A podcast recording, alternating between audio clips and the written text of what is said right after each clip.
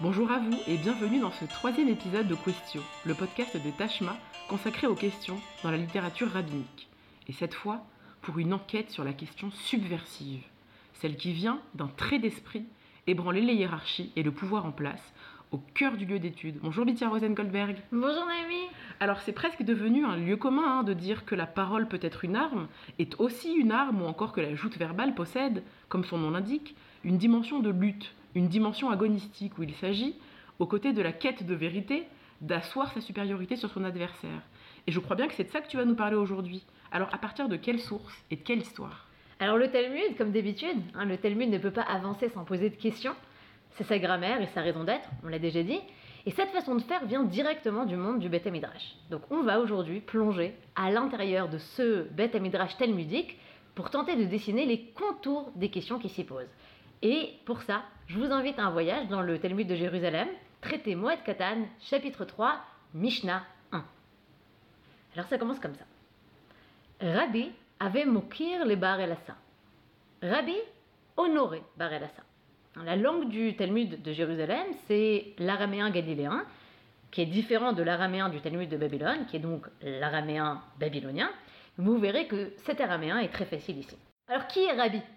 Rabbi, c'est Rabbi Yehuda Anassi, qui édite la Mishnah au début du IIIe siècle de notre ère. C'est un personnage extrêmement savant, à la prestigieuse ascendance, puisqu'il est lié à Hillel Azakan, Hillel l'Ancien. Il est reconnu par le pouvoir romain comme représentant des Juifs, et c'est possible que les Romains l'aient autorisé, en tant que président du Sanhedrin, à exercer une autorité pénale. Rabbi Yehuda Anassi est par ailleurs décrit comme quelqu'un d'extrêmement riche, qui possède un palais avec des jardins magnifiques et des bêtes rares, et on dit de son muletier dans le Talmud qu'il était plus riche que le roi Chapour de Perse. Et cette richesse, Rabbi Yehuda Anassi la donne notamment aux legs familiaux parce que la famille de Hillel est connue pour l'huile, les épices et le vin qu'elle produisait et qu'elle exportait. Alors dans l'extrême majorité des cas, on parle de Rabbi Yehuda Anassi comme Rabbi, un Rabbi tout court et pas comme Rabbi Yehuda Anassi. Donc Rabbi Mokir, Mokir en hébreu c'est Mechabed, Hein, c'est-à-dire qu'il honore Bar El-Assa. Et Bar El-Assa est un autre magnat de l'immobilier, ou du pétrole, ou du poisson séché, vous choisirez. Hein. Et suivant le, problème, le proverbe qui dit que qui se ressemble s'assemble ou qu'on ne prête jamais qu'aux riches, eh bien Rabbi et Bar El-Assa sont aussi en famille, vu que la fille de Rabbi est mariée à Bar El-Assa. Et ce détail, qui évidemment n'en est pas un, mais qui se trouve à l'arrière-plan de l'histoire, montre toute la force de la concision talmudique. Rabbi honorer Bar el Rabbi Ava mokir le Bar el c'est à première vue une toute petite phrase parfaitement anodine, et pourtant elle déborde de ce qu'elle révèle ou ne révèle pas de la dynamique entre les personnages. En d'autres mots, Rabbi qui donne tous les honneurs à Bar el c'est l'autorité intellectuelle qui honore le milliardaire, qui n'est autre que son proche gendre. Favoritisme, vous avez dit? Et où cette histoire se déroule-t-elle? On va comprendre tout de suite qu'elle se passe là où on pose des questions, c'est-à-dire dans le Beth Midrash, le lieu d'étude. Donc le texte continue. Amarlei Bar Kapara. Bar Kapara lui dit. Bar Kapara dit à Bar Elassa. Et voilà notre troisième personnage qui entre en scène. Bar Kapara n'est pas un personnage inconnu du Talmud, au contraire, il y a un corpus entier dans le traité Baba Batra qu'on appelle Mishnat Bar Kapara, la Mishnah de Bar Kapara. On sait qu'il est l'élève génial de Rabbi, et en général, quand il apparaît, c'est signe qu'il va se passer quelque chose. C'est un personnage extrêmement intelligent, souvent beaucoup plus que ceux qui l'entourent, intelligent, provocateur et moqueur. Kol le ve'at, tout le monde interroge Rabbi. Et toi, tu ne l'interroges pas? Rabbi enseigne, Rabbi parle, et tout le monde, Kol Amma, pose des questions. Et toi, tu ne poses pas de questions demande Bar Kapara à Bar Elassa. Tu restes silencieux alors que chacun ici a une question à poser. T'as l'air idiot. Ah, riche, mais idiot. Allez, vas-y, pose une question. Et de cette phrase, on apprend deux choses sur l'atmosphère du lieu. On saisit bien que le Beth Midrash, c'est un environnement d'études. On y pose des questions parce que c'est en questionnant qu'on fait avancer la science et la connaissance. Mais on mesure aussi que le Beth Midrash est un lieu d'extrême tension, où pour exister, il faut poser une meilleure question que celle de son voisin. Autrement dit, Bar Kapara, ou plutôt le narrateur, expose dans toute sa clarté l'esprit de compétition inhérente au Beth Midrash. Pour briller, il faut questionner. Et toi, qui viens visiblement d'ailleurs, qui ne connais pas les codes, que crois-tu que tu viens faire là? demande Bar Kapara au milliardaire, parent du rabbi. À Marley, Manichol, il lui dit quelle question poser? Alors ça, c'est, c'est vraiment drôle parce que ça rappelle vraiment les hommes politiques hein, ou les milliardaires qui se font écrire leurs discours ou leurs blagues à l'avance et qui, quand ils sont pris de court, eh ben, ils savent pas improviser et ils savent pas en fait faire autre chose que de se pencher vers leurs écrivains de l'ombre en chuchotant hey, eh, Qu'est-ce que je dis là? Vas-y, fais-moi briller, hein, mets-moi des mots dans la bouche. Sauf qu'on a l'impression que dans le Beth Midrash, c'est justement le, le move interdit. Il faut chercher des ressources en soi, ou sinon c'est de la triche. Hein, on dirait bien que tout le monde le comprend ici, sauf Barrelassa qui vient dans le Beth Midrash avec ses codes sociaux du monde extérieur, où l'argent faisait déjà, comme il fait aujourd'hui, beaucoup. Oui, tout à fait. En fait, Barrelassa, il est interdit, enfin, il ne sait pas vraiment comment participer à l'activité du Beth Midrash. Donc, en effet, il dit Ah, ben, s'il faut poser une question, donne-en moi une. Hein, file-moi euh, file des notes. Euh, et pourquoi est-ce qu'il pose pas de questions? Visiblement parce qu'il ne sait pas poser de questions. C'est même, même pas une question d'improvisation, il sait probablement pas poser de questions, comme euh, le troisième fils de, la Haggadah, celui qui ne sait pas poser de questions. Souvent, euh, dans, les moqueries de Bar Kapara se cache une critique sociale. Un Bar Kapara, il se moque en général pas des pauvres, des faibles, mais là, du riche bourgeois dans sa tenue d'apparat, ainsi à la place d'honneur, parce que proche parent de Rabbi, et pourtant si peu à sa place et qui ne comprend rien de ce que se joue à l'intérieur du Beth Midrash. Mais est-ce qu'il n'y a pas aussi une dimension de, de critique de Bar Kapara envers Bar Elassa qui lui dit pourquoi tu ne rabaisses pas? Parce que dans la question posée au maître, il y a aussi la reconnaissance qu'il est le maître. Hein, euh, celui qui pose des questions, on pose, on pose, une question au maître en attendant une réponse et il lui dit mais toi tu es son gendre et tu le considères pas vraiment comme un maître. Alors joue le jeu aussi. Moi c'est ce que j'ai entendu là dans, dans la, dans la question en fait que, que Barcapara pose à Barrelassa. C'est-à-dire si déjà tu es là, sois comme tout le monde, pose une question. Hein, Mets-toi en danger face au maître, ne sois pas un regard extérieur ou quelqu'un qui est assis à côté du maître à sa droite parce qu'il est un invité de marque, mais quelqu'un qui fait partie du monde. Ouais, tout à fait. À Marley Manichol, il lui dit quelle question poser? À Marley Shol, il lui dit, donc Bar dit à Barrelassa, Shol, questionne ainsi. J'ai une question pour toi, lui dit Bar et là, on peut rajouter que Bar lui dit quand le moment viendra, hein, il y aura une petite pause. Lève-toi et pose cette question. Et là, on sent le sourire malicieux, peut-être même narquois ou carrément cynique hein, de Bar Et Bar lui tend une question. Maintenant, la question que Bar donne à Bar Elassa, comme on tend son mouchoir piégé à quelqu'un qui a urgemment besoin, urgemment besoin d'éternuer, n'est même pas une question. Ce n'est pas une question à rique, une question de compréhension du texte, une contradiction à résoudre entre deux sources. Ce que Bar, euh, Bar pardon, propose à Bar El Assa, c'est une énigme. Une énigme qui, si elle est bien faite, doit donner un indice dans chacun de ses vers, et les indices rassemblés révèlent au bout du compte la solution de l'énigme.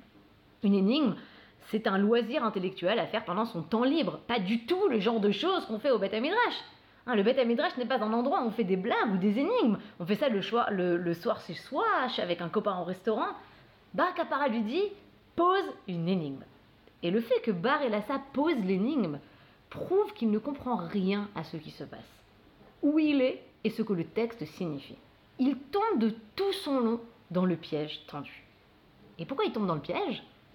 Parce qu'on lui a dit Tout le monde questionne. Et quoi? Toi, tu ne poserais pas de questions tu serais donc le seul qui ne participerait pas? Hein, Il sent que pour conserver son statut, sa prestance, il faut jouer le jeu. Il lui faut poser une question. Et donc, quelle est cette énigme? Alors, c'est une énigme en vers, Mishama, qui est écrite en hébreu en fait. Euh, et d'ailleurs, Bar on connaît Bar euh, euh, comme écrivain, c'est quelqu'un dont on sait qu'il écrit des, des énigmes, c'est pas la seule énigme de Bar qu'on a dans le Talmud.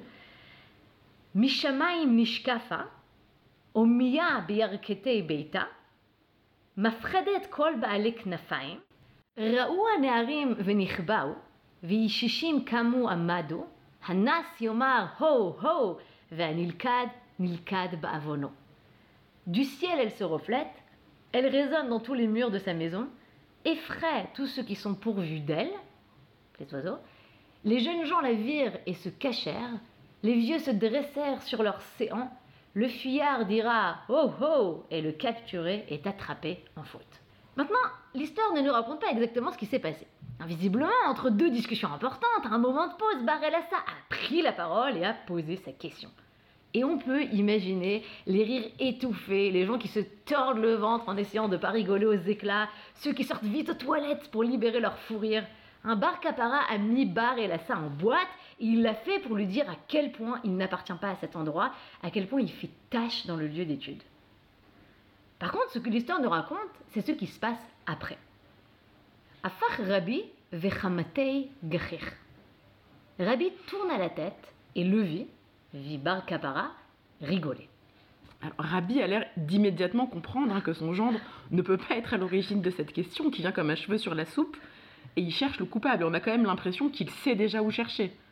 Ah, il a l'air de savoir d'où chercher. Il est euh, dans, enfin, dans Il sa connaît chair. sa marchandise. Ah, il, connaît- il sait très bien qui est dans le Beth Midrash. Hein, il tourne la tête, il toise l'assemblée, et son regard s'arrête nécessairement sur Bar Kapara. Il vient de se passer une chose stupéfiante dans le Beth Midrash. Quelqu'un qui n'est autre que son richissime de gendre a osé prendre la parole pour raconter une blague ou une énigme.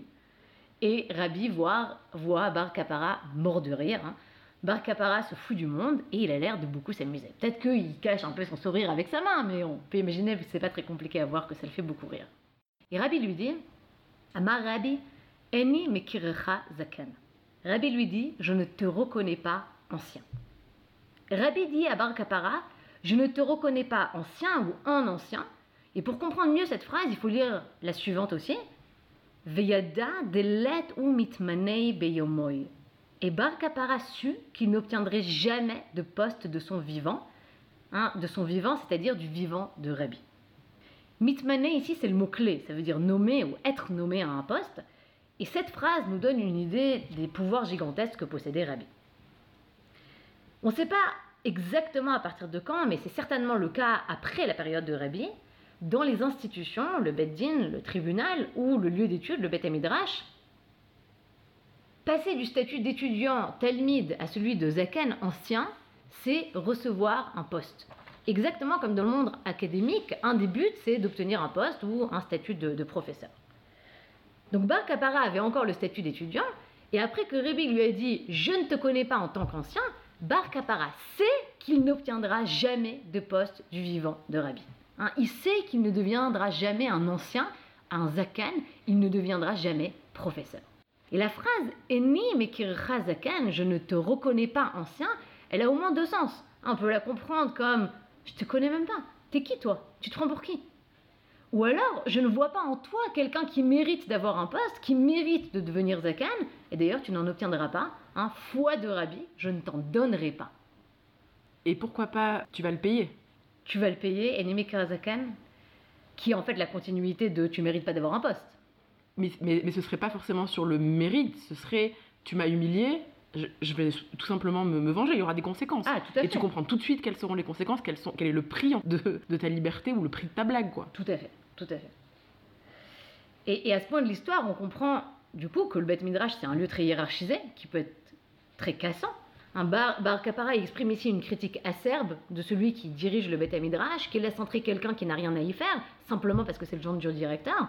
Euh, bar Kapara dit, le Beth Midrash, ce n'est pas un endroit pour les gens riches. Faire entrer des gens seulement parce qu'ils sont riches, c'est le contraire de l'ordre social du Beth Midrash. Il a challengé l'autorité des rabbis, il va donc payer, hein, c'est la conséquence directe de, son, de sa blague, de son énigme.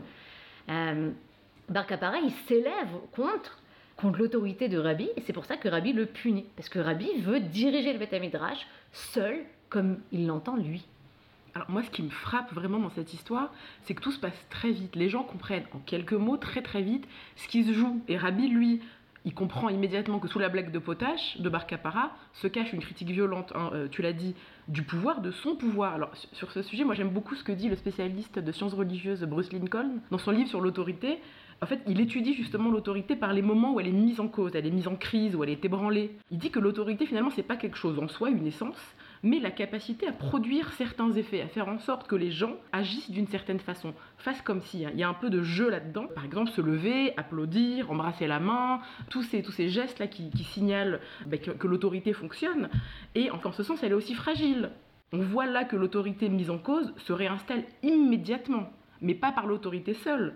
Rabbi ici, tu veux, il va réinstaller son autorité en faisant appel à ce qui n'est pas l'autorité pure, à simplement dire j'ai du pouvoir, bah, c'est un peu la nuisance du patron, c'est-à-dire euh, t'auras pas de poste. En fait, est-ce que cette histoire, c'est pas finalement une critique interne du Talmud envers Rabbi? C'est là où ça devient un peu vertigineux. Tout à fait.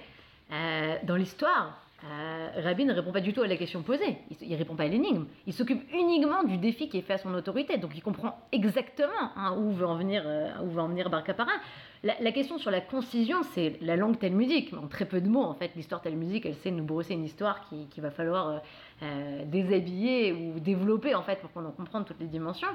mais la, la question, l'énigme qui est posée, elle révèle euh, en fait parfaitement ce qui est en jeu. Autrement dit, l'histoire de Bar Kapara et de Bar El Assa, c'est une critique interne acérée de Rabbi et de l'organisation hiérarchique du lieu d'étude de, façon plus générale. Et là, je crois qu'on peut s'arrêter juste un instant, hein, c'est un petit, peu, un petit peu off the track, mais sur la fonction des histoires dans le Talmud, parce qu'on va voir pas mal d'histoires en fait dans la, suite de ce podcast. La majorité du, du corpus talmudique, il est constitué de débats techniques qui sont plus ou moins pointus et compliqués. Mais de temps à autre, dans le débat légal sont insérées des anecdotes, des histoires et bien souvent, ces histoires ont comme fonction de révéler les enjeux moraux ou les enjeux philosophiques des débats dans lesquels on les trouve. Ici, notre histoire fait exactement ce que Bar Kapara a fait dans le Beth Midrash. Elle nous donne un référentiel moral hein, de euh, ce qui peut se jouer dans le Beth Midrash. Elle est elle-même critique interne de ce qui se joue à l'intérieur du lieu d'étude.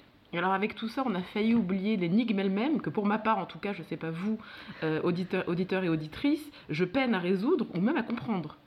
Alors tout à fait, il nous faut revenir à ce qu'on a fait semblant d'ignorer, hein, c'est-à-dire l'énigme elle-même. Euh, pour trouver une solution à cette énigme, il faudrait trouver une idée abstraite qui réponde à chaque vers de l'énigme. Ça pourrait être le vent, ça pourrait être la divinité, la mort ou tout ce que vous, vous aurez envie de proposer. Alors on va la relire. Mishamaim nishkafa, omiya beita, מפחדת כל בעלי כנפיים ראו הנערים ונכבאו, וישישים קמו עמדו אנס יאמר הו הו והנלכד נלכד בעוונו. Du ciel elle se reflète, elle résonne dans les murs de sa maison, effraie tous ceux qui sont pourvus d'elle. Les jeunes gens la virent et se cachèrent, les vieux se dressèrent sur leurs séants, le fuyard dira oh oh et le capturé est attrapé en faute.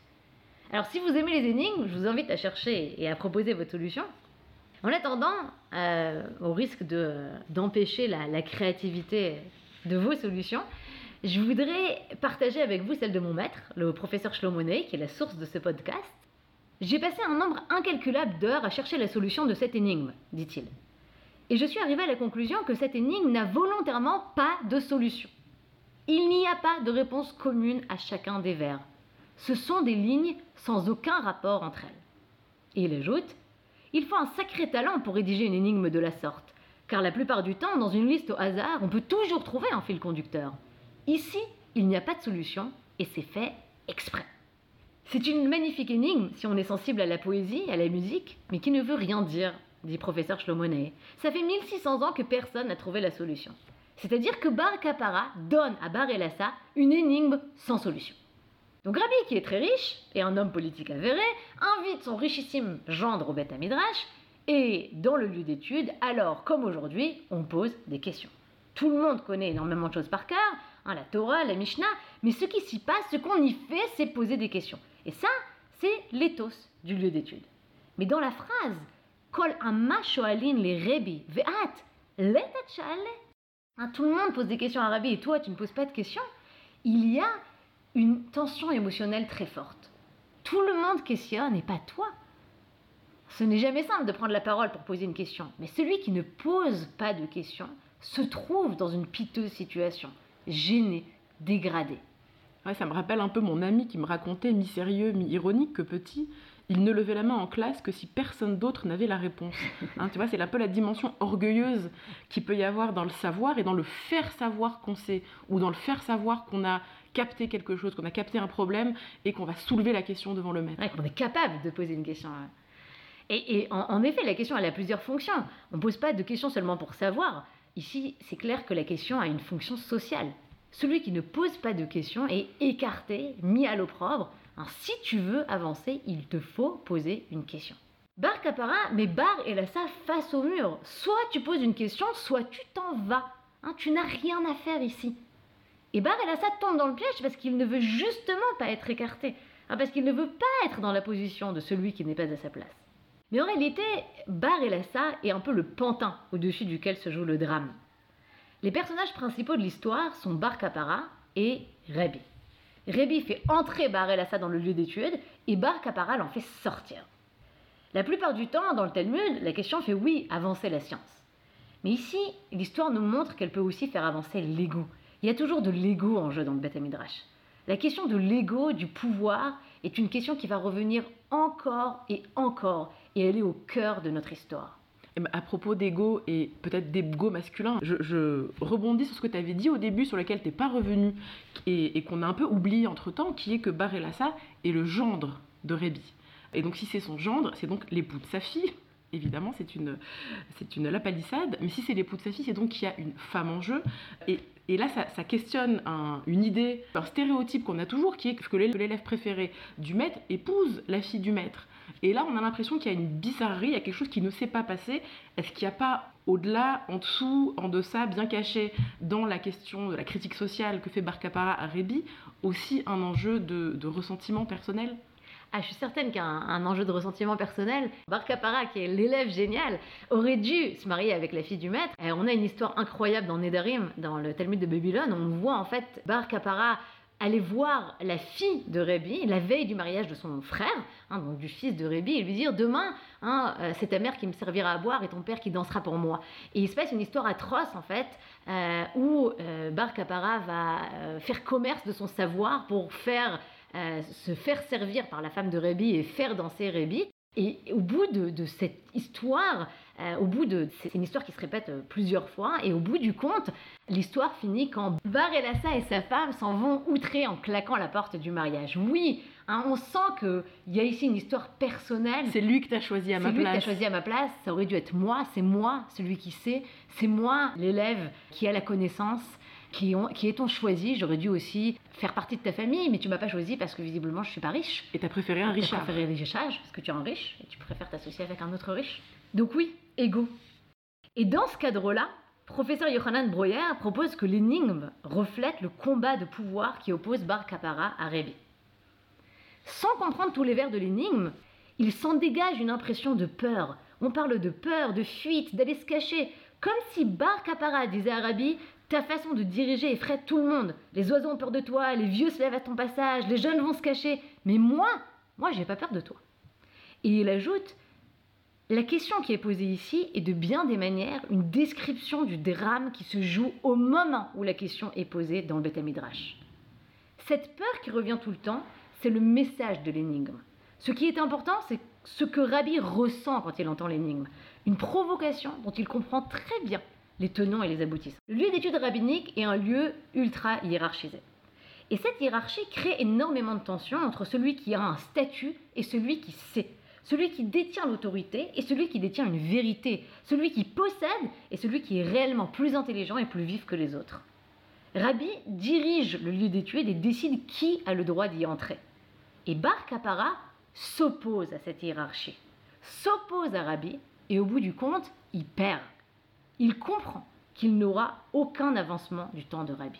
Alors on peut se demander pourquoi le narrateur raconte-t-il cette histoire Quand le narrateur raconte cette histoire, c'est parce que lui aussi s'oppose à la hiérarchie brutale du lieu d'étude. Car dire que Bar Kapara ne reçoit pas de poste à cause de sa critique de la hiérarchie, c'est en substance dire que l'organisation hiérarchique dévoie la vérité et conduit à des mauvais choix. Et que si l'autorité n'est pas fondée sur le savoir, la sagesse, des qualités humaines ou une certaine sensibilité, elle est vide de sens. Hein, le narrateur critique très fortement l'organisation du Beth Midrash dans lequel il se trouve lui-même. Alors merci infiniment Bitia pour cette analyse d'une scène vraiment dramatique. Hein. On l'a dit, qui fait quelques lignes, comme souvent dans le Talmud, qui est avare de mots, mais qui est aussi éloquente parce qu'elle ne dit pas, parce qu'elle tait, parce qu'elle nous laisse euh, imaginer. Euh, nous nous retrouvons la semaine prochaine pour notre quatrième épisode qui sera consacré cette fois à la question interdite, celle qui porte sur la matière métaphysique ou mystique, celle qui peut rendre fou ou hérétique. Merci à vous, chers auditrices et auditeurs, et un shalom depuis Jérusalem.